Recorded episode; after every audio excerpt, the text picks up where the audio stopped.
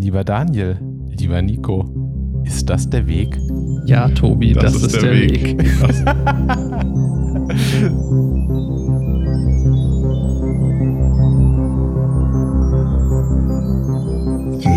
Kollektiv 3000. Hey, für unsere erste offizielle Folge haben wir uns was ganz Besonderes einfallen lassen. Und zwar sprechen wir über die neue Staffel vom Mandalorian. Und zwar nicht nur einmal, sondern für jede Folge gibt es eine extra Folge. Also wahrscheinlich achtmal, oder? Genau, ich, ich habe versucht die ganze Zeit zu überlegen, Mann, wie viele Folgen gibt es? Aber es, es sind bestimmt entfallen. acht. Es sind bestimmt acht. Acht ist eine gute Zahl, ja. auf jeden Fall. Ja. Nicht so gut wie 3000, aber schon eine ganz gute Zahl. Ja, wir dachten uns, das äh, ist doch was Spannendes für den Anfang, besonders weil wir zwei große Star Wars-Fans hier in der Runde haben, Nico mhm. und Daniel. Absolut. und ich mag Herkules ganz gerne, dazu aber später mehr. Jeder mag Herkules. Ja, ich mag den auch. Man kann auch Star Wars und Herkules mögen. Die, die schließen sich nicht gegenseitig aus. Nicht ja. so wie mit Star Trek. Das, das geht nicht. Das, also entweder Star Trek oder Star Wars. Ich bin die einzige Ausnahme. Nee, Nee, nee. ich glaube, es gibt mehrere Ausnahmen. Du bist nicht so besonders, wie du denkst. Ist alles gut. Die Folge heute wird definitiv Spoiler enthalten. Also guckt es einfach vorher. Es macht, glaube ich, keinen wirklichen Sinn, sich das anzuhören, wenn man nicht vorher die Folge gesehen hat. Und ähm, es gibt schon große Punkte in dieser Folge tatsächlich, die überraschend sind. Vielleicht für den einen oder anderen Fan. Der ein oder andere Nicht-Fan wird es vielleicht gar nicht erkennen, was passiert, aber. Oh, ich weiß, was du meinst. Aber es ist schon cool. Ich meine, wie gesagt, ich würde mich nicht als Fan bezeichnen, aber ich fand es trotzdem cool. ich fand's, ich fand's super cool. Also mir hat die Folge total Spaß gemacht und ich hatte, also ich fand's viel, viel besser ja, nein, als, ja, ich nehme das jetzt mal vorweg. Ich fand's viel besser als alles, was in den letzten Jahren so rausgekommen ist, vielleicht mit der Ausnahme von Rogue One. Rogue One war echt ein guter Film, aber diese ganzen neuen Filme, kannst du in die Tonne kloppen. Die eine Folge war schon besser als die anderen neun Filme zusammen. Okay, da würde ich widersprechen, aber damit schließen wir den Podcast. Wir sehen uns in der nächsten Folge. Haut rein. Folge 1 hat Nico Passt schon abgehakt. Ciao. nee, lass uns doch noch mal ganz kurz vielleicht über die erste Staffel reden. Also ja. ganz kurz anreißen. Ich meine, die meisten Leute haben sie wahrscheinlich gesehen. Die meisten Leute, die es interessiert, haben sie auf jeden Fall gesehen. Mhm. Die meisten haben auch genau deswegen nur noch nur Disney Plus, genau wie bei Staffel 2. Der einzige Grund, warum man dieses Abo gerade hat. Ja, ich habe das gerade wieder abgeschlossen. Also seit äh, Staffel 1 äh, vorbei war, habe ich mein Disney Plus Abo gekündigt und jetzt habe ich es wieder aktiviert. Aber genau, Staffel 1, wann ist letztes Jahr rausgekommen in den Staaten und bei uns, glaube ich, im März oder sowas. Genau, ich habe es letztes Jahr im November oder wann es war in Australien, mhm. wurde ja. dann auch der Service schon vorher veröffentlicht und da habe ich es gesehen, hatte auch diese einen Monat kostenlos und dann irgendwie, ich weiß, dass ich irgendwie nochmal extra wegen einer Woche, wegen einer Folge nochmal bezahlen musste und habe es danach auch gekündigt. Hat sich trotzdem gelohnt. Ja, wer möchte von euch beiden gerne mal kurz erzählen, worum es überhaupt geht in der Serie? Ihr kennt euch da besser aus als ich. Naja, ich kann ja mal als, als alter Star Wars-Fan kurz ausholen. Ja aber nicht zu weit, ähm, bitte. Ja, nee, nicht so weit. Ähm, correct me if I'm wrong, aber es spielt quasi nach der Zerstörung des zweiten Todessterns, sozusagen zwischen Episode 6 und Episode 7. Genau, und es geht im Prinzip um ähm, einen Mandalorianer. Der sind quasi Kopfgeldjäger. Ähm, der erste, den man immer so gesehen hat im Star Wars-Universum, war Boba Fett, der ähm, im zweiten Teil, ähm, in Das Imperium schlägt zurück, Han Solo quasi gejagt hat und dann äh, wurde der ja in Carbonit eingefroren und zum Jabba gebracht. Und der wird dann im dritten Teil, äh, also im, im, sechsten, Episode 6, äh, von, so einem, von so einem Sandwurm gefressen. Also ich glaube, der Background ähm, auf jeden Fall von, von diesem Boba Fett hat aber auch irgendwie noch was gehabt in, äh, in Episode 1. Ja. Äh, Django Fett hat eine Klonarmee äh, für das Imperium erschaffen, gebaut mhm. und hat dafür als Lohn äh, einen Klon für sich bekommen. Und das war dann Django. Nee, Oder Boba, Boba. andersrum. Sorry. Django Fett hat ja. seine DNA gespendet, hat dafür dann Boba Fett gekriegt, dann hat er als Sohn großgezogen. Und die anderen sind eigentlich die ersten Klonkrieger. In den ganzen Clone Wars, alle Figuren, die man sieht, basieren auf Django Fett. Ja. Und entsprechend ist das so der der hey, aber klärt mich auf, sind alle Mandalorianer auch quasi Klone von Django hast du, Fett. Du hast, du hast schon Staffel 1 gesehen, oder? Ich, ich finde es ja. gut, dass du sie zusammenfassen willst, aber genau da wird das erklärt. Mandalorianer so, sind kein Volk, sondern das ist ein Kult. Das heißt, so wie, wie unsere Hauptfigur ist er als als Kind gefunden worden und von den Mandalorianern gerettet und in ihre Gilde aufgenommen worden. Das heißt, als Findelkind im Krieg. Und genau, genau. Aber ich meine, ob die ersten Mandalorianer quasi. Das ähm, weiß man weiß alles nicht. nicht. Das weiß da man alles nicht. Okay. Offiziell, also gibt es bestimmt in irgendwelchen Sachen, aber so viel ist dazu nicht bekannt. Aber soweit ich weiß, war Boba Fett nicht der Erste, sondern es sind eigentlich, ist es ein Zusammenschluss von, von Menschen, die, eigentlich ist es eine große Religion oder eine Sekte. Darf ich dazu eine Frage stellen? Gerne. Mando. Unser Haupt, äh, Hauptdarsteller wird ja Mando genannt. Heißen alle Mandalorianer Mando oder ist das sein Name? Das nee, der verwirrt einen, mich nämlich stark. Der hat einen richtigen Namen. Den Jarin ist seine Figur. Okay. Aber weil. Also, aber er wird nur Mando von allen genannt. Okay, man kann aber quasi jeden Mandalorianer Mando nennen. Wenn man sagt, hey Mando. Wahrscheinlich, ja. Weil das ist ja, auch in, ja, der, in der aktuellen Folge wurde genau. das nämlich ein bisschen sehr verwirrend dargestellt für mich. Ja, ja, nee, das stimmt. Okay. Mhm. Also er hat einen Namen, aber er wird eigentlich nicht genutzt. Ja. Okay. Und dann noch mal kurz zurück. Also Mando ist ein Kopfgeldjäger und er geht so seiner Dinge und jagt Köpfe und ähm, kriegt quasi einen Auftrag, wo er eben so ein, so ein Ei finden soll und da ist dann Baby Yoda drin und ähm, der hat besondere Jedi-Kräfte und das fasziniert den Mando wohl so sehr, dass er sich einfach entschließt, auf seinen Auftrag zu scheißen und ähm, das Kind zu beschützen und zu seinem Volk zurückzubringen. Und damit macht er sich natürlich Feinde. Auf der einen Seite, äh, auf der einen Seite die Kopfgeldjäger, ähm, auf der anderen Seite auch das Imperium, weil die natürlich auch ein Interesse an, an Baby Yoda haben. Und ähm, Schön, ich glaube, das ist Baby so der, Yoda nennst. der also ganz ja grobe Plot. Ne? Wir, wir, wir, werden hier so viel, also jetzt in dem Teil, glaube ich, würden wir jetzt schon von so vielen Star Wars Hardline-Leuten Ärger kriegen. Ja. Ähm, weil es natürlich, nicht, natürlich nicht Baby Yoda ist, ja. sondern nur die gleiche Rasse wie Yoda. Und er hat ja auch nur die Kraft und nicht die Jedi-Kräfte. Nico, Mensch. Genau. Ja, ähm, ist, das ist ja das hat Ding. keine Jedi-Kräfte? Doch, er hat Kräfte, aber ja, die also. müssen ja nicht positiv sein. Die werden ja nur als Jedi-Kraft bezeichnet, wenn du ein Jedi bist. Aber er ist halt ein kleines Kind. Weißt ein du? kleines altes Kind. Ja, genau, 70 Jahre schon alt. Ja. Und, und Staffel 1, ich, oh, ich bin voll, ich, richtig im, im Mecker-Modus, voll ja, geil. Hau raus, äh, los, komm. Weil das Lustige, und da kommen wir später noch drauf, weil ich nämlich ich will nicht spoilen, aber Folge 1, Staffel 1 geht nur darum, dass er den beschützen will. Der, das Ziel, dass er den zu seiner Familie mitbringt, das ist das, was erst in der neuen Staffel passiert.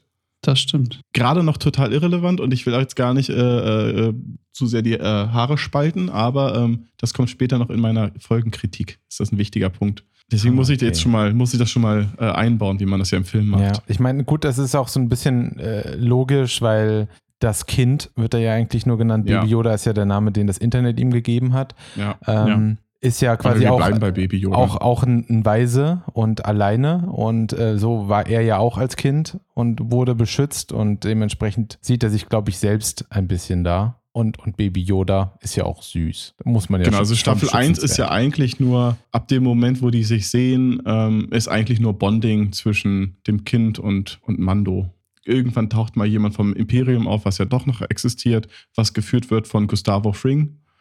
Oder Moff Gideon. Moff Gideon.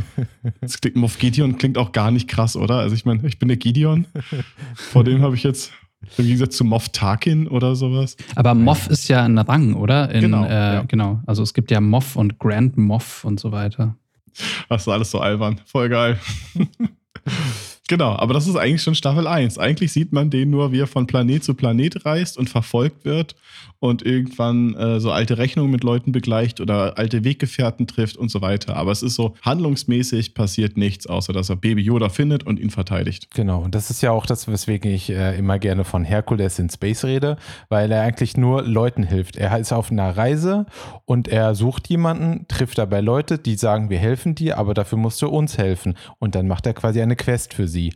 Und äh, so ein bisschen das klassische Prinzip, wie Serien eigentlich früher waren, die klassischen RTL Sonntagnachmittagsserien.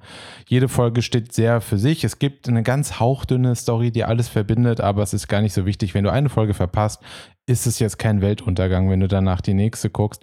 Und das war ja eine Zeit lang äh, komplett verpönt, Serien noch so zu machen, wenn man dagegen Breaking Bad oder Game of Thrones oder so sieht, du verpasst eine Folge und du bist raus eigentlich. Und ähm, man merkt, dass die Leute doch wieder Lust darauf haben. Also ich liebe das total jetzt mal wieder, sowas zu gucken, was immer für sich abgeschlossen ist. Es ist zwar ein Universum und es macht Spaß, dann irgendwie sich da in dieses, in dieses Universum zu investieren, aber jede Folge ist für sich genommen und ähm, ja, am Ende ist eigentlich alles wieder ein bisschen wie vorher. So das, ja, das ist sehr, sehr kurzweilig ja. und ähm, ist sehr, sehr von, eigentlich von dem Handlungsort geprägt. Also ich meine, unsere Hauptfigur trägt die ganze Zeit einen Helm, spricht jetzt auch nicht so viel und sein Sidekick spricht gar nicht.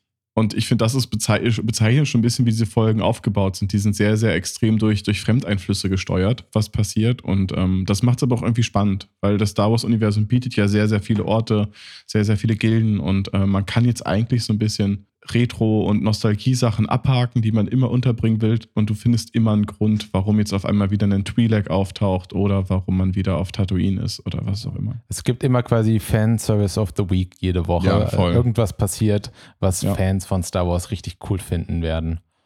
Es ist im Prinzip auch das gleiche Storytelling-Prinzip wie bei Sailor Moon.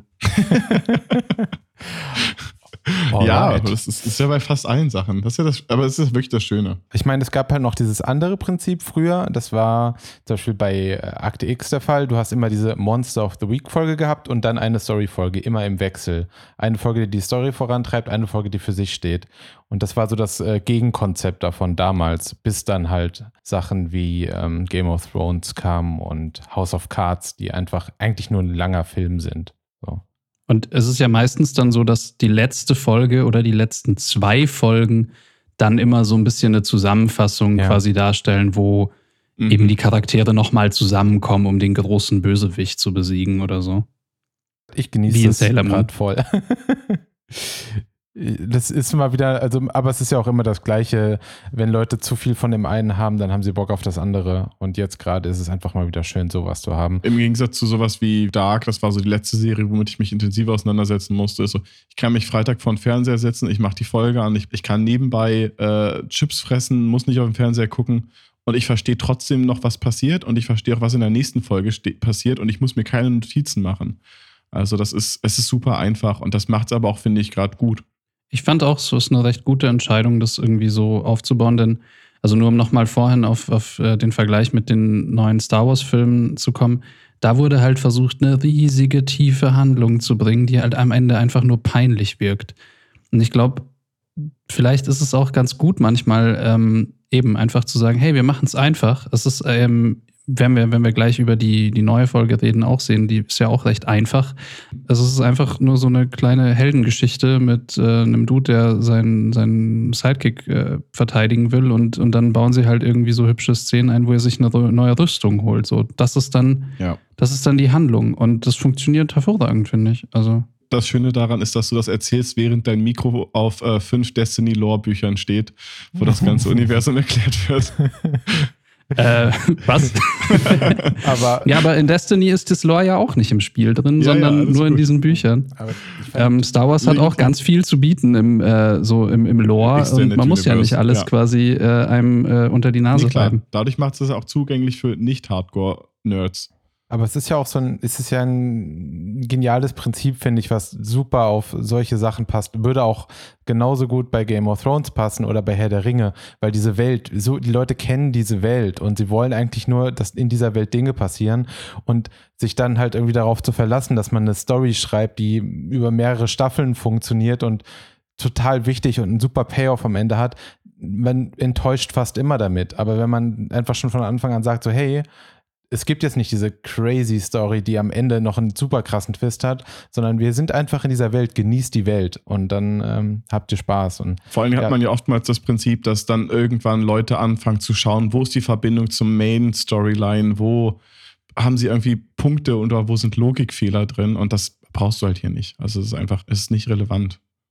Sollen wir noch kurz drüber reden, wie die erste Staffel endet? Ich kann mich nur noch so halb dran erinnern, aber ich glaube, Daniel hat sie sich gerade nur noch mal angeschaut und weiß deswegen. Nee, habe ich gar nicht. Was? Ich wollte, ich wollte die ganze Staffel noch mal oh durchsuchten, aber, aber irgendwie habe ich es gar nicht geschafft. Schande. Runde genommen endet es damit, so wo es angefangen hat, an dem Ort, wo Mando den Auftrag gekriegt hat, ähm, das Kind zu suchen, wird er umstellt vom Imperium, geführt von äh, Moff Gideon, in einem klassischen Standoff, also es ist halt wirklich Western. Die sind in einem Saloon, von draußen wird halt reingeschossen, das ganze Ding wird äh, durchsiebt und dann schaffen sie es natürlich aber dennoch, durch irgendwelche Tore abzuhauen. Die anderen Mandalorianer, die auch auf, der, äh, auf dem Planeten waren, haben es wohl nicht geschafft. Zumindest sieht man jede Menge Rüstungen, die dann da liegen wie ja vorhin gesagt, die haben alle einen Kodex. Das heißt, ein Mandalorianer nimmt eigentlich in der Öffentlichkeit seinen Helm nicht ab. Seine Waffe betrachtet er nicht als separaten Gegenstand, sondern als Teil seines Körpers etc. Das heißt, der Moment, wo die die Rüstung zurückgelassen haben, ist entweder, dass sie gestorben sind oder ähm, dass irgendwas anderes Schreckliches passiert ist. Die sind auf jeden Fall weg und er ist der Einzige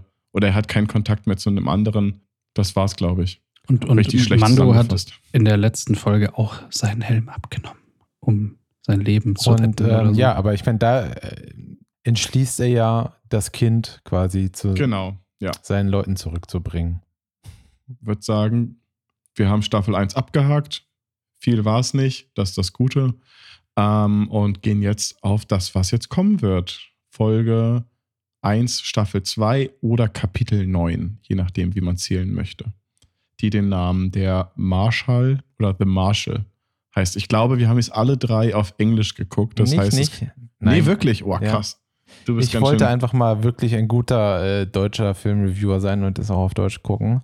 Okay. Hab aber jetzt beschlossen, ab der nächsten Folge auf Englisch mit deutschen Untertiteln zu gucken, damit ich die deutschen Namen lesen kann, ja. es aber trotzdem auf Englisch gucken kann. Das Problem ist halt wirklich, diese Serie hat so viele Comedy-Darsteller, also Leute, die eigentlich aus dem, aus dem Stand-up-Bereich kommen mhm. und sehr, äh, ja, sehr auf ihr Timing und so angelegt sind. Und wenn du das auf Deutsch übersetzt, ist es manchmal schwierig. Das hat natürlich trotzdem noch funktioniert und die Folge hat immer noch super Spaß gemacht zu gucken.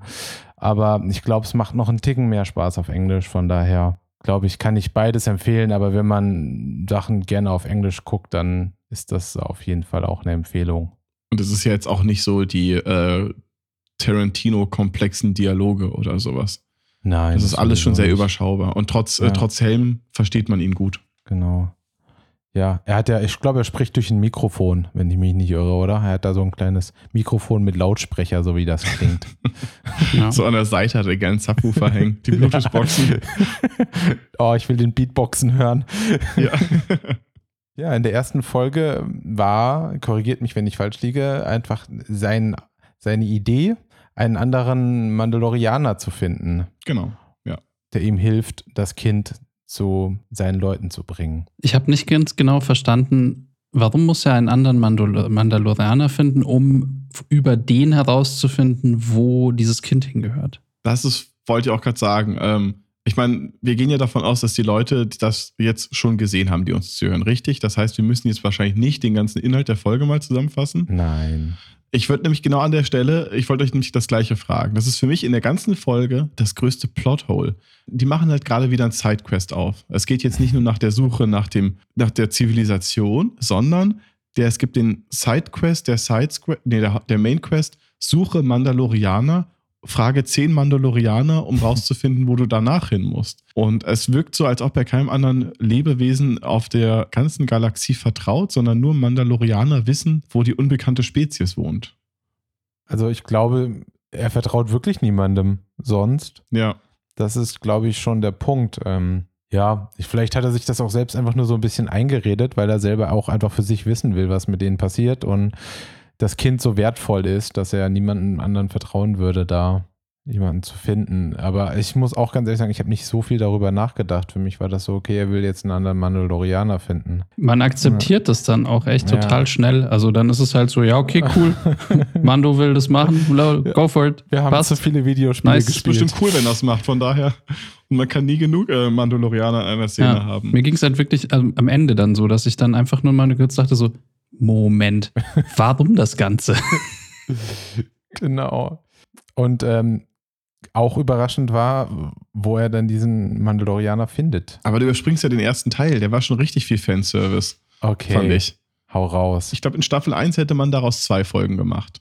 Das ist dieser erste Teil, wo er äh, bei, dem, bei dem Wrestling der Außerirdischen war.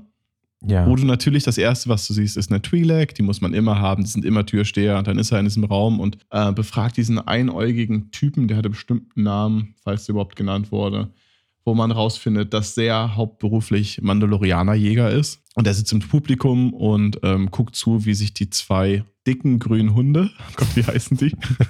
Ich google es gerade. Die, aber, die sonst bei äh, Jabba auch rumhängen, wie die sich auf die Fresse hauen im Ring. Ich muss dazu technisch sagen, ich fand diese Blitze, die sie dabei schlagen, haben mich ein bisschen genervt. Die waren Die gingen gar nicht. Ja. Die, die waren, ja, die haben beide irgendwelche Klingenwaffen und dann kommen da so komische Blitze. Ich fand es auch extrem albern. Das hätte man einfach sich sparen können. Es wäre auch so cool gewesen. Vielleicht ein paar Funken. Auch in ja, Ordnung. Die Funken wären logisch gewesen sogar, ja. genau. Die fand ich, das war auch das erste, sagte ich auch so. Ich habe mich halt die ganze Zeit gefragt, sieht das jetzt so aus, weil ich die erste Staffel nicht in 4K gesehen habe, sondern nur in HD.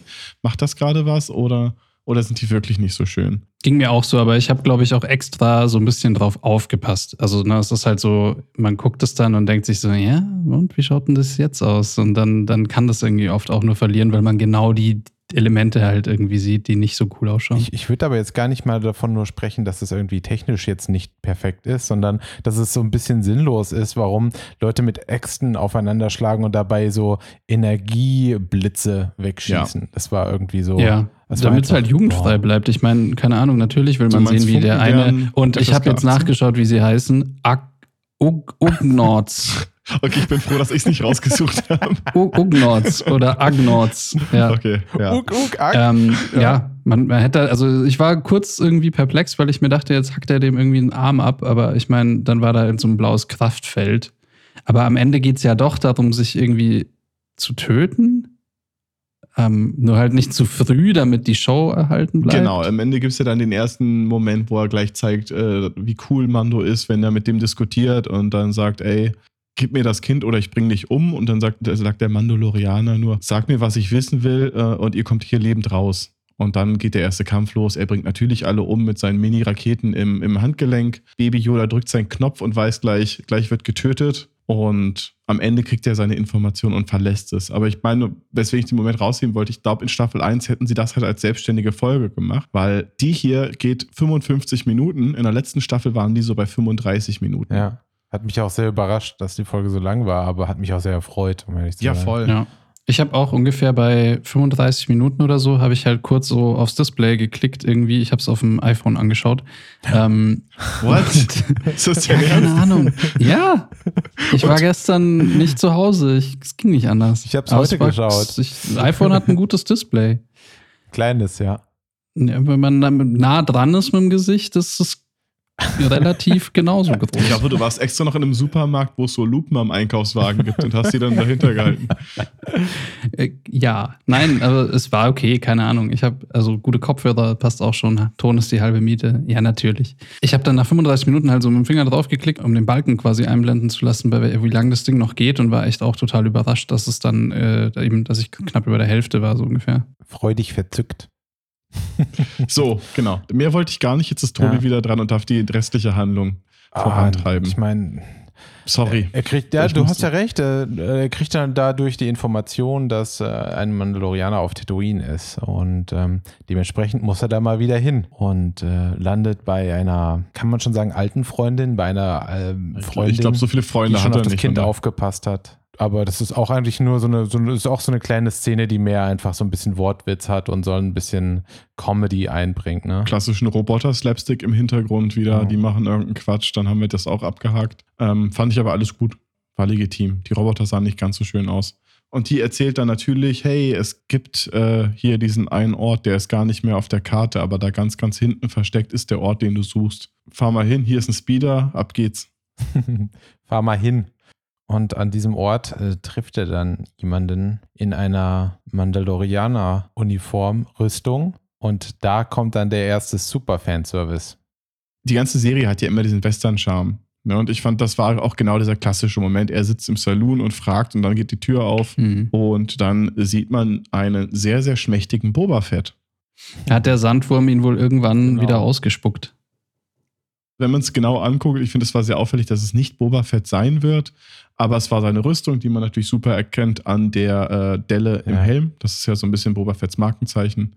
Stellt sich halt raus, dass es der Marschall von dem Ort ist, der Schauspieler war lustigerweise, glaube ich, auch der Sheriff bei Deadwood. Und Agent 47 bei Hitman Echt? in einem auf jeden auch? Fall. Oh. Also er spielt immer krasse ja. Typen. Ich weiß gar Timothy nicht, wie Oliphant oder so. So wie die von, von Herr der Ringe, die Olifanten. Natürlich. Geil. ähm, ja, genau. Aber da gibt es dann den ersten Konflikt, weil der Typ da natürlich sitzt und äh, eine Mandalorianer-Rüstung trägt und den Helm abnimmt, was ihn natürlich ausweist, dass er keiner ist und äh, unsere Hauptfigur gleich möchte, dass er die Rüstung rausgibt, sonst bringt er ihn. Ja, um. aber da kommt ihnen was dazwischen. Äh, also sie starten einen Standoff, ein klassisches Western-Standoff in der, in der Kneipe, nicht mal vor der Tür, was nicht so Western ist. Und ähm, ja, aber dann werden sie unterbrochen, weil ein großes unterirdisches Monster sich durch die Stadt Das ist wühlt. nicht Shai Hulud aus äh, Dune? Nein, aber sehr ähnlich. Es wird aber als Drache bezeichnet und nicht als Wurm. Genau, aber ich glaube, die, die Kreiddrachen oder wie sie heißen, gibt's. Hat man die vorher jemals gesehen? Ich kenne sie nur aus diversen Videospielen, wenn es immer davon gesprochen wird, ähm, dass, dass daraus irgendwelche Rüstungen sind oder irgendein anderer Kram. Aber ich weiß nicht, ob man die jemals. Ich habe irgendwie, ehrlich gesagt, noch nie von denen gehört. Also ich kann mir gut vorstellen, dass die wahrscheinlich in irgendwelchen Comics ähm, auch vorkommen. Aber ähm, nee, tatsächlich. Ich wusste immer nur von diesen Sandwürmern halt, ähm, ne, die Boba Fett gefressen haben, aber. Ist auch nicht so wichtig, glaube ich. Ich meine, wir sind kein Star Wars Podcast. Nee, tatsächlich gar nicht. naja. Dieser, dieser Drache ist ja wahrscheinlich auch schon ein paar tausend Jahre alt, ne? weil also da dreht sich ja dieser gesamte Kult ja, äh, wie sie auch sagten, er hat ja die Gegend schon lange terrorisiert, bevor diese Ortschaft da war. Und ähm, dann äh, beschließen sie, dass er die Rüstung bekommt und dafür hilft er, den Drachen zu töten. Den ja. Kreiddrachen, ja. ist das der richtige Name? Ja. Und äh, dann kommt eine Szene, die, da muss ich, ich muss einfach mal kurz, muss mal kurz motzen. Das nervt mich nämlich immer. Und das ist nicht nur ein reines Star Wars-Ding, aber es ist einfach super nervig. Jedes Mal, die fahren mit ihren Speedern, ballern die durch die Wüste und dann hast du eine Einstellung von der Person auf dem Speeder, in dem Falle dem, dem Marshall, und die Haare bewegen sich gerade mal so minimal ein kleines bisschen, während sie volle Kanne durch die Wüste ballern. Und du denkst dir so, nee, ich kauf's euch nicht ab. Gerade wenn du danach dann so einen, ähm, einen, Rückblick hast, wie er durch die Wüste läuft und der Wind ihn komplett um, ummäht schon fast. Aber er sitzt jetzt auf diesem Speeder und alles ist nur so ein kleines bisschen Wind. Das ist auch, ähm, hat mich auch schon bei Avengers, bei dem ersten genervt, wenn die auf diesen Speedern durch New York ballern und es die ganze Zeit so aussieht, als wenn sie stehen. Das ist immer das größte Problem bei der Visual Effects ähm, aber was meinst Fahrten du, woran liegt es? Ich meine, im Grunde genommen müsstest du ja eine Windmaschine hinstellen, die einfach ein bisschen ja. größer ist. Es kann ja nicht das einzige Problem glaub, sein, dass sie keine Windmaschine haben, die groß genug ist. Ja, vielleicht genau. sieht man halt auch einfach nicht besonders geil aus, wenn man halt ja. Wind ins Gesicht geblasen bekommt. Also es gibt ja auch einige an, also einige Schauspieler haben ja auch Verträge, in denen sie dann besonders gut aussehen müssen, also wo halt dann irgendwie tatsächlich auch spezifisch oder spez ja, spezielle Dinge genannt werden, wie eben er darf das und das nicht im Gesicht haben oder das und das äh, nicht von dieser Seite gezeigt werden. Ähm, ich weiß jetzt nicht genau, wie es bei den Schauspielern ist und ob das, also es gibt es auf jeden Fall. Aber ähm, klar, dieses Windding ist, ähm, das passiert so oft, also wahrscheinlich hat es nichts also damit zu tun. Mein Wunsch wäre einfach, sie hätten wenigstens so eine Brille auf irgendwie und würden sich dann beim Unterhalten so ein bisschen so unterhalten, als wenn sie in einem Club wären. Also so ein bisschen mehr schreien und nicht so normal sprechen. Und es ist auch alles überhaupt kein Problem. Man ist ja nicht in der Wüste mit, keine Ahnung, welcher Geschwindigkeit unterwegs. Und das ist sowas, das nervt Aber mich immer wieder. Bei den Speeder-Shots, glaubt ihr, die meisten waren, die waren schon digital, oder? Also ich fand, es gab einen Shot, da hat man es gesehen, dass das Ding einfach hinten auf einem Truck sitzt oder auf einem Arm, weil einfach der Anschnitt so perfekt gewählt wurde, dass du gesehen hast, die haben das auf jeden Fall auf einem Fahrzeug montiert und sind, glaube ich, so in die Stadt Glaubst du, ich dachte, die haben die einfach im Studio ich glaube, also gedreht. Also diese, ich glaube, den Ort haben sie ja schon bestimmt gebaut. Äh, wie heißt das? Moss Pelgro oder wie auch immer. Also ich fand, da wirkte es einfach so, dieser klassische Anschnitt. Ähm, du siehst die Figur und der vordere Teil des Fahrzeuges ist außerhalb des Framings und dafür fährt es konstant einfach durchs Bild. Die Kamera fährt konstant mit. Das wirkt halt so, als ob ein Rig drauf ist und es hinten auf einem, auf einem LKW einfach ist oder sowas. Die Qualität der Shots hat da extrem geschwankt. Ich finde, in, in manchen habe ich es den halt abgenommen, das Ding und in manchen aber auch nicht. Da wirkt es sehr. Also diese eine Einstellung, wo ähm, eben, wo man zuerst den ich weiß nicht mehr, welchen von beiden man zuerst sieht. Ich glaube, man sieht zuerst äh, Mando und ähm, dann fährt quasi der Marshall so vor, dass man sieht, dass die jetzt zu zweit nebeneinander fahren. Das war so ein bisschen näher. Und ähm, da hatte ich eigentlich, also es sah nicht besonders gut aus. Ich, mir ging es genauso, dass mir das mit dem Wind aufgefallen ist und ich dachte aber, die haben es einfach im Studio gedreht und ihn halt da reingeschoben quasi und den Hintergrund halt äh, auf ihrem LED-Screen laufen lassen. In der Einstellung bin ich mir da auch ziemlich sicher, dass das so in die Richtung ablief. Also gerade weil sein Gefährt ja auch wirklich sehr CG-ig war, ne? Das war ja schon ein bisschen größer. Ich glaube, die ganzen totalen Sachen, die nicht in dem Ort gespielt hat, die waren, glaube ich, alle Studio. Naja, jedenfalls ist das immer was, was mich immer wieder stört. Ähm, das ist so auf Motorrädern, egal wo. Das ist äh, so ein generelles Es geht Problem. ja auch immer noch nicht in Filmen, auch wenn das jetzt off-topic ist, aber Autos. Menschen, die im Auto sitzen, sehen in seltensten Fällen gut aus. Das sieht meistens so albern aus, wenn sie da drin sind und hinten wird irgendwas eingebaut. Kaum ein Gefühl gehabt, dass man, also in seltensten Fällen, dass es nach Fahren aussieht. Egal, ob es große Filme sind, ob Serien sind. Aber ich glaube, das Problem liegt auch in der Natur der Sache. Also ich glaube, ganz viel ist auch gar mhm. nicht der sogenannte Poormans mhm. Process, mhm. wo das Auto quasi in einem Greenscreen-Studio steht, sondern häufig sind sie, glaube ich, schon auf einem Wagen auch und durch die Gegend gezogen.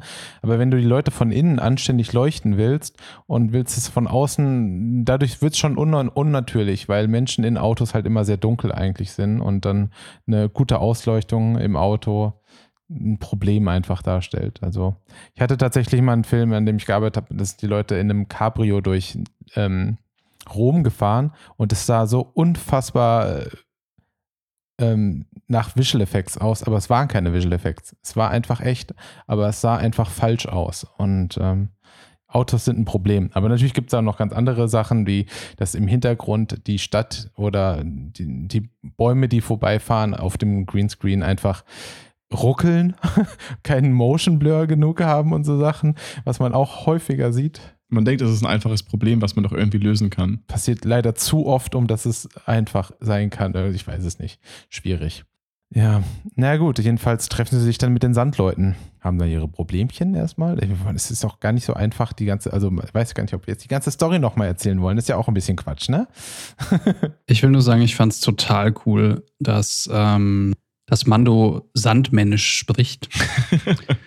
Und ähm, ich fand es aber auch deswegen cool, weil die Sandmänner halt schon immer so als total primitive Vollidioten dargestellt werden. Also in, in Episode 4 quasi an allererster Stelle, wo man ja enger nur hört, wie sie machen irgendwie und hier Luke auf einen auf den Kopf hauen. Und dann in ähm, Episode 3, ähm, wo die Mutter von Anakin quasi von den Sandmännern da irgendwie umgebracht wird. Und da sind sie halt auch eigentlich nur primitive ähm, ja, Raider, die halt im Endeffekt die Bevölkerung dort irgendwie auf Tatooine ausrauben und äh, Leute umbringen. Nee, und ich fand es irgendwie schön zu sehen, dass die, da eigentlich dann auch so eine Art Stammeskultur ist. Also so, so plump die Story dann doch ist, irgendwie haben sie da eigentlich schon ein bisschen Tiefe reingebracht, zumindest was halt irgendwie diese Sandmänner angeht. Ähm, ja, und dass die halt im Endeffekt auch diesen, diesen Drachen da seit irgendwie äh, mehreren Generationen quasi immer zufriedenstellen und ihn füttern, damit er nicht so oft rausgeht und irgendwelche Leute frisst. Und sie haben Hunde.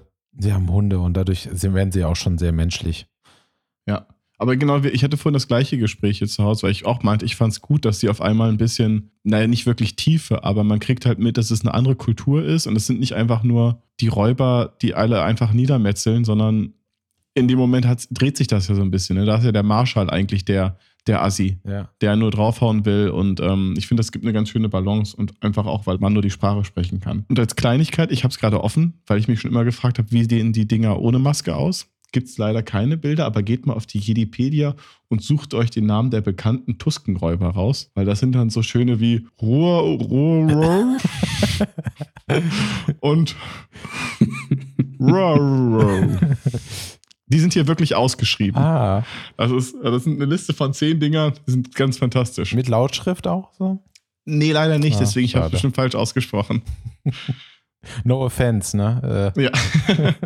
nee, aber das fand ich auch gut. Ich fand es schön, dass sie wieder aufgetaucht sind und mal eine andere, eine andere Position hatten in dem ganzen Und vor allen Dingen, das ist auch richtig Fanservice, fand ich. Und ich fand es auch wieder gut, das ist auch von unserem Punkt, dass sie natürlich wieder Bantas dabei hatten und dass die immer noch aussehen wie direkt aus der Muppet Show oder aus ähm, der Sesamstraße. Ja. Und man sieht auch, dass sie billig sind. Spätestens, wenn sie drauf sehen und man die Hörner von den, von den Viechern sieht, das ist so, es könnte Pappmaché sein. Das Blinzeln sieht so weird aus. Dass du denkst, das Blinzeln nee. ist so wie das, wie das Mammut von der Sesamstraße mit den super langen Wimpern. Da hat das dann auch, glaube ich, so dauert das äh, blinzeln 10 Frames. Aber das finde ich immer schön. Das finde ich macht die Serie ganz gut. Ne? Dieses Nostalgie-Ding, genug Practical-Sachen einsetzen, aber gleichzeitig auch neue Sachen. Ich meine, ab dem Punkt wird in der Folge ja eigentlich nur noch ein Plan geschmiedet, äh, wie sie den, den Drachen töten und äh, dabei noch so ein bisschen auch zusammenwachsen. Das ist wirklich ganz interessant, ja. Für mich waren die Sandmenschen auch sonst nur Leute, die Querulanten waren und äh, Podracing-Events äh,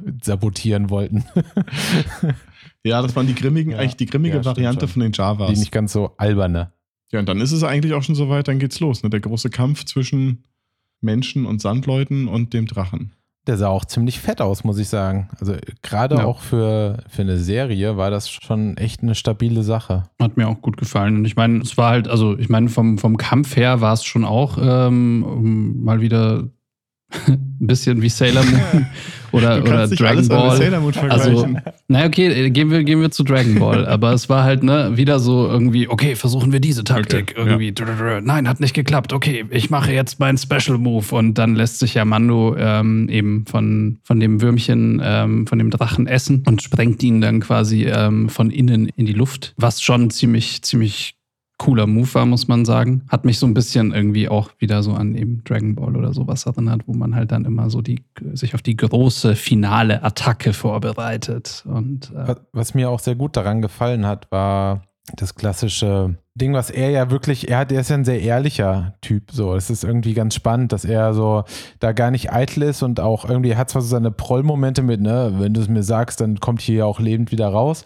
Aber er ist so, ja, ich habe keine Ahnung, was ich jetzt mache. Geh, geh weg, aber ich weiß, ich weiß nicht, was ich mache. Ich, ich probiere jetzt mal. So, das ist halt so nicht so dieses, ja, ich habe für alles einen Plan, sondern keine Ahnung. So, ich mache jetzt. Und das ist irgendwie, es kommt halt super sympathisch rüber. Es ist halt nicht so obercool. Es zeigt halt so, dass er jetzt nicht nur der perfekte Oberheld ist, der alles kann, sondern dass auch aus Verzweiflung viel passiert. So. Das ist aber auch so ein Ding, das mir in Filmen aufgefallen ist oder also auch in solchen Serien, dass irgendwie also gerade bei Marvel oder, oder jetzt bei Star Wars, dass ähm, diese Helden sind echt krasse Leute. Also ich glaube, äh, wenn ich mal irgendwie in so einen Kampf oder eine Schlacht verwickelt wäre, wäre ich wahrscheinlich ein bisschen traumatisiert und hätte erstmal keinen Bock mehr irgendwie rauszugehen. Und, äh, und die machen das so und eine Stunde später sind die so, okay, let's go. Alles cool. ich wurde gerade von so einem Drachen gegessen, aber ey, wen stört's? Aber ich meine, ja klar, keiner, keiner will irgendwie in, in der Serie am Ende eine Psychotherapie. Ich glaube, das wäre sehr, sehr langweilig, wenn du ein äh, Superhelden-Universum anfängst und nach jeder Folge, nach jedem Kampf sitzen die erstmal zwei, drei Jahre in Behandlung.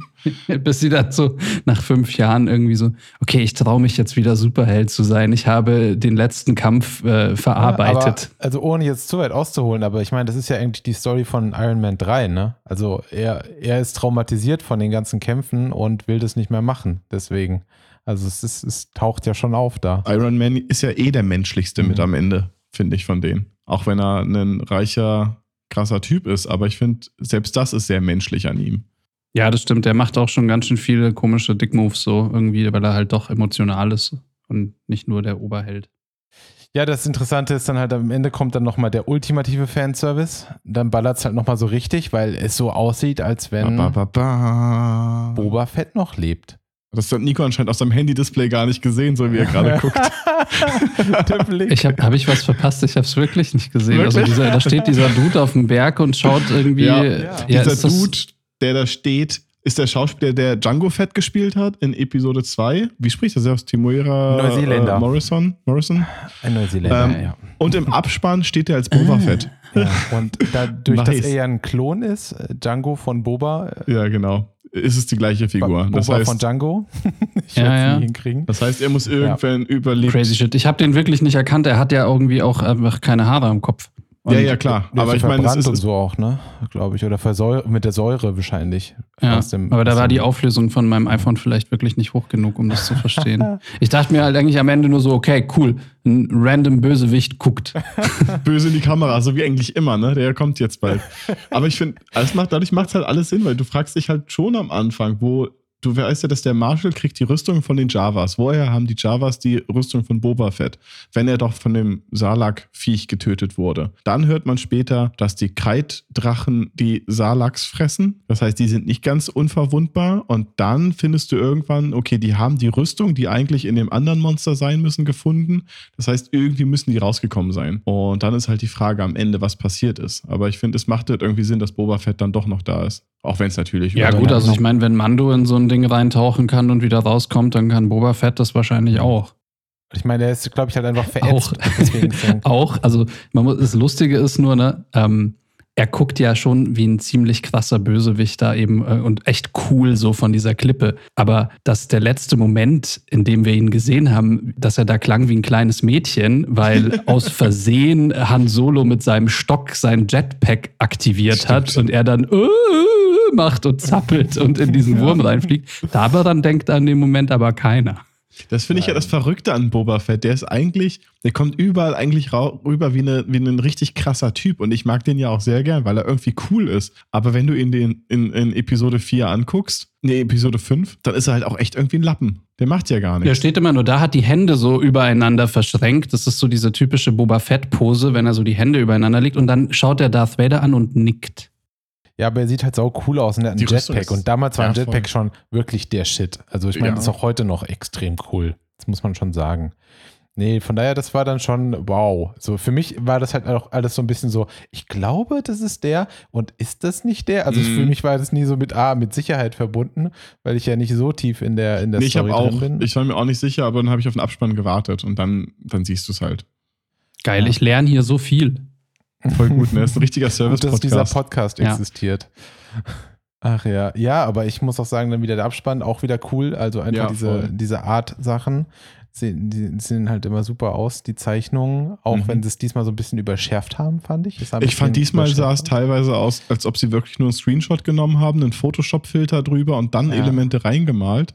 Ja. In der ersten Staffel, finde ich, sah es mehr aus wie wirklich äh, Concept Art. Dazu muss man noch einmal was sagen, weil es natürlich im Abspann auch nochmal besonders deutlich wird der Soundtrack, die Musik ist einfach so gut von dieser Serie. Ich komme nicht drauf klar, wie, wie sehr mir die Musik gefällt.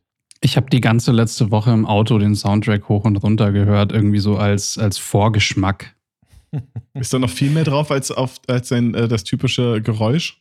Da gibt es doch immer diese klassische Flöte oder was auch immer das ist. Ja, ja da sind noch ein paar mehr Sachen drauf tatsächlich irgendwie. Ja. Aber der, der, erste Track auf dem Soundtrack wird auch einfach irgendwann schlagartig verdammt laut. Da bin ich im Auto kurz erschrocken.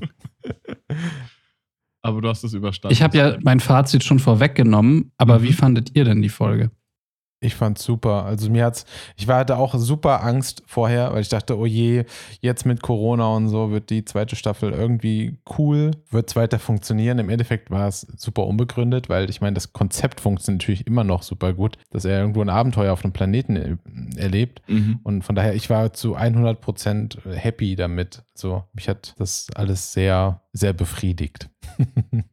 für mich wäre es eine gute Folge 2 der Staffel 2 gewesen. Wie ich vorhin meinte, ich fand es halt schwierig, dass die ganze Sache schon wieder mit einer Sidequest anfängt. Das ist so wie wenn du, du fängst ein Rollenspiel an und statt der Hauptquest zu folgen, verbringst du erstmal ungefähr 30 Stunden die Sidequest zu spielen und vergisst dann schon wieder, was überhaupt deine Hauptmission ist. Und ja. ich hätte es halt gut gefunden, wenn sie vielleicht noch ein bisschen mit Moff Gideon reingebracht hätten, um so ein bisschen was zu erzeugen, was im Hintergrund noch passiert, damit das Ganze ein bisschen getriebener ist. So, ich habe jetzt einfach ein bisschen Angst, dass jede Folge Sidequest, Sidequest, Sidequest ist, aber wir kein großes Ganzes haben. Aber ihr wisst ja, ne, ihr seid ja mindestens so große Rollenspiel-Nerds, wie ich einer bin. Erstmal musst du halt schon die Ratten im Keller des ja, Gasthauses töten, bevor mhm. es überhaupt losgeht. Ja, ja.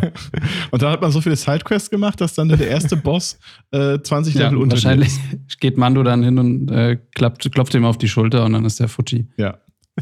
Aber das war so mein einziges, also das, das Problem. Ich habe gehofft, dass es ein bisschen pompöser anfängt und wir vielleicht nochmal das Ende von Staffel 1 aufgreifen, die Handlung von da aus weiterführen.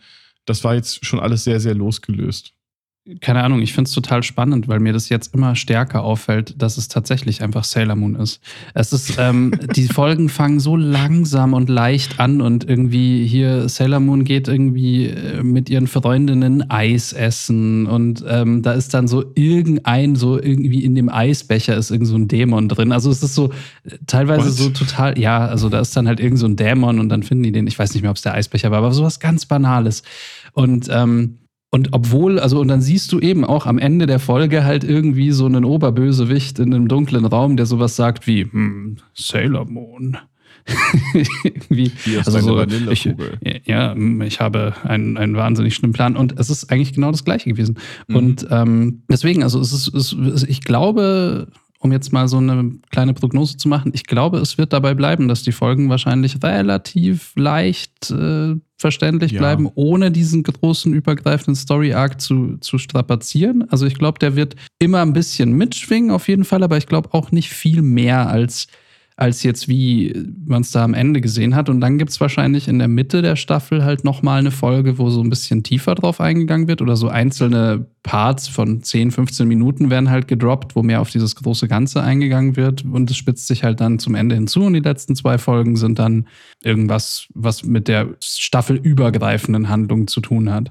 Kann mir auch vorstellen, da dass, dass es ähnlich wird wie bei Akte X. Ich meine, es sind halt nur acht Folgen wenn du jetzt noch zwei Folgen wartest, bist du halt wirklich am Mitte der Staffel, bevor, bevor sich irgendwas rauskristallisiert. Ohne ähm, omnipräsente Bedrohung wird es halt schwierig irgendwann. Aber klar, es ist ja trotzdem auch gut, es ist ja auch trotzdem unterhaltsam, aber Mal schauen. Ich, ich bin sehr skeptisch, nee, nicht skeptisch. Ich bin guter Dinge, dass es trotzdem eine gute Staffel wird. Ich hoffe nur, dass sie noch ein bisschen, sich ein bisschen das Netz zuzieht. Also, ich meine, es ist halt auch die Frage, inwieweit hier unser Moff Gideon ähm, jetzt wieder eine Rolle spielt. Ich meine, der stand ja am Ende da ziemlich angepisst auf seinem TIE Fighter Wrack. Äh, also, der wird ja die Suche wahrscheinlich auch nicht abgebrochen haben. Das heißt, der musste dann wahrscheinlich schon auch wieder kommen. Aber ich kann mir vorstellen, dass vielleicht Boba Fett so eine Art ähm, Zwischengegner, sag ich mal, ist auf Tatooine. Also, der ist jetzt nicht der Oberbösewicht der gesamten Staffel, sondern wahrscheinlich ist er halt genau der Mandalorianer, den Mando sucht, ne? Irgendwie.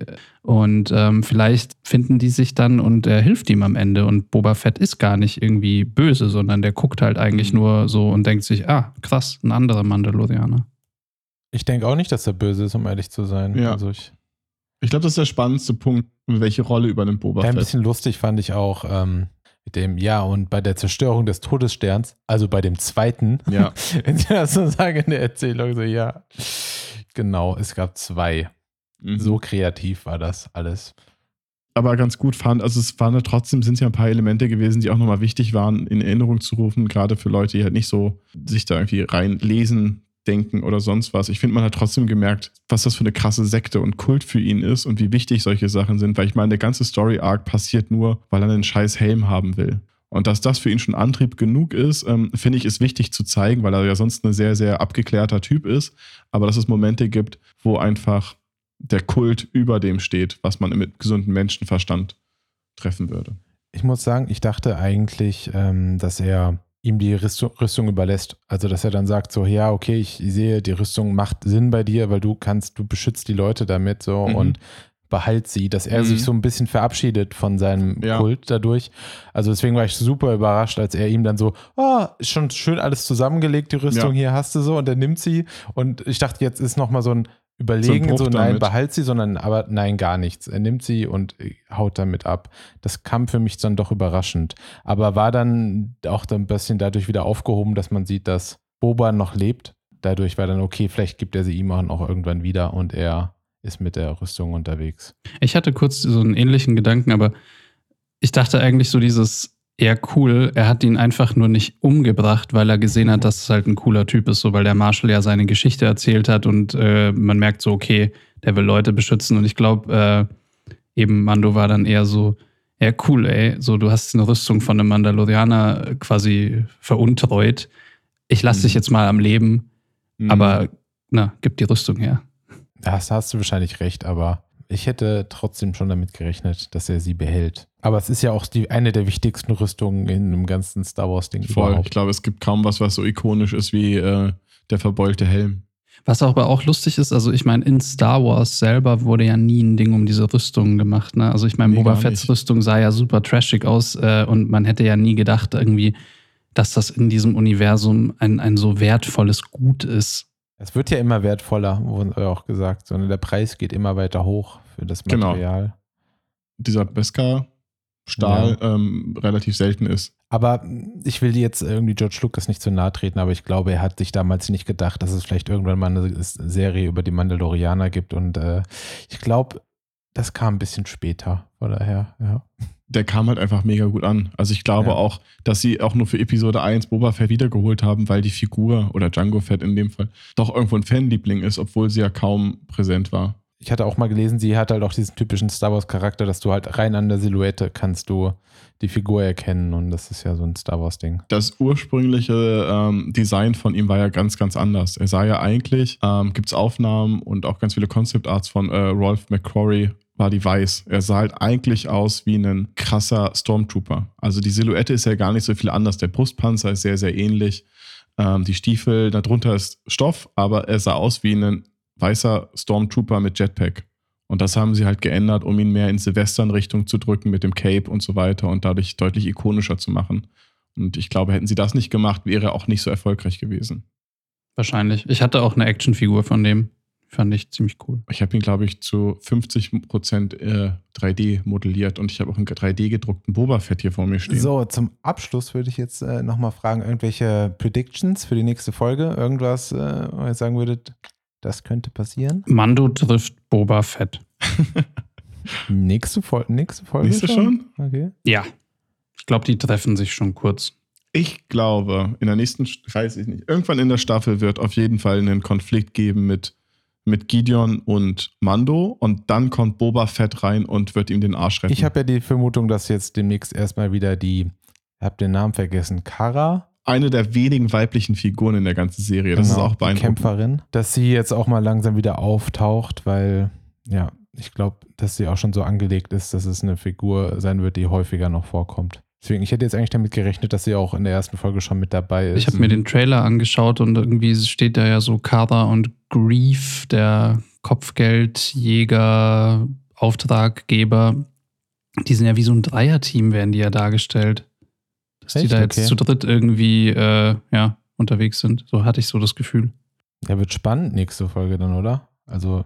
Ich glaube, dass, ähm, dass die deswegen, also dass deswegen schon noch irgendwas mit Boba Fett in der nächsten Folge passiert, weil die sind ja jetzt noch auf Tatooine und ich glaube, die müssen da ja auch irgendwann mal weg. Also das ganze Ding wird ja nicht nur auf Tatooine spielen. Denkst du wirklich? Also ich hätte jetzt vermutet, dass sie einfach in der nächsten Folge harter Schnitt und er ist wieder im Weltall unterwegs. Ja, hätte ich auch gedacht. Das kann natürlich auch sein. Also ich meine, weil das war jetzt in den letzten Folgen ja auch immer so, dass er dann auf einmal Schnitt und er wird gerade verfolgt von irgendeinem Kopfgeldjäger und wird beschossen. In der nächsten Folge ist er wieder an einer ganz anderen Stelle. Also es war ja nie so ein direkter Anschluss bei den Folgen. Ja. Äh, kann natürlich sein, dass es jetzt bei der zweiten Staffel sich alles ein bisschen ändert und ein bisschen filmischer wird, aber eigentlich äh, hoffe ich es ja nicht. nicht. nicht. Nee, ich hoffe es auch nicht. Ich hoffe, sie bleiben bei dem gleichen Rezept wie die erste Staffel. Ja. Naja, es bleibt spannend. Ja. Ja. cool. Dann freue ich mich auf jeden Fall auf nächste Woche. Ich hoffe, ihr auch. Ja, Freitag Voll. kann kommen. Mal schauen. Yes, yes. Vielleicht mal dieses schauen, Mal auch auf einem größeren Display als auf meinem iPhone. Ich kann es empfehlen. Über ein paar technische Sachen sprechen. In 4K sah es eigentlich ganz gut aus. Und die äh, guten Jungs von ILM machen da ja sehr viele kluge Sachen. Vielleicht können wir da nochmal schauen, was da so passiert ist. Okay. Na dann, bis zum nächsten Mal. Äh, Bis nächste Woche. Weg. Das ist der Weg. Das ist der ich Weg. Habe gesprochen. Ja, gehabt euch wohl. Ciao. Tschüss.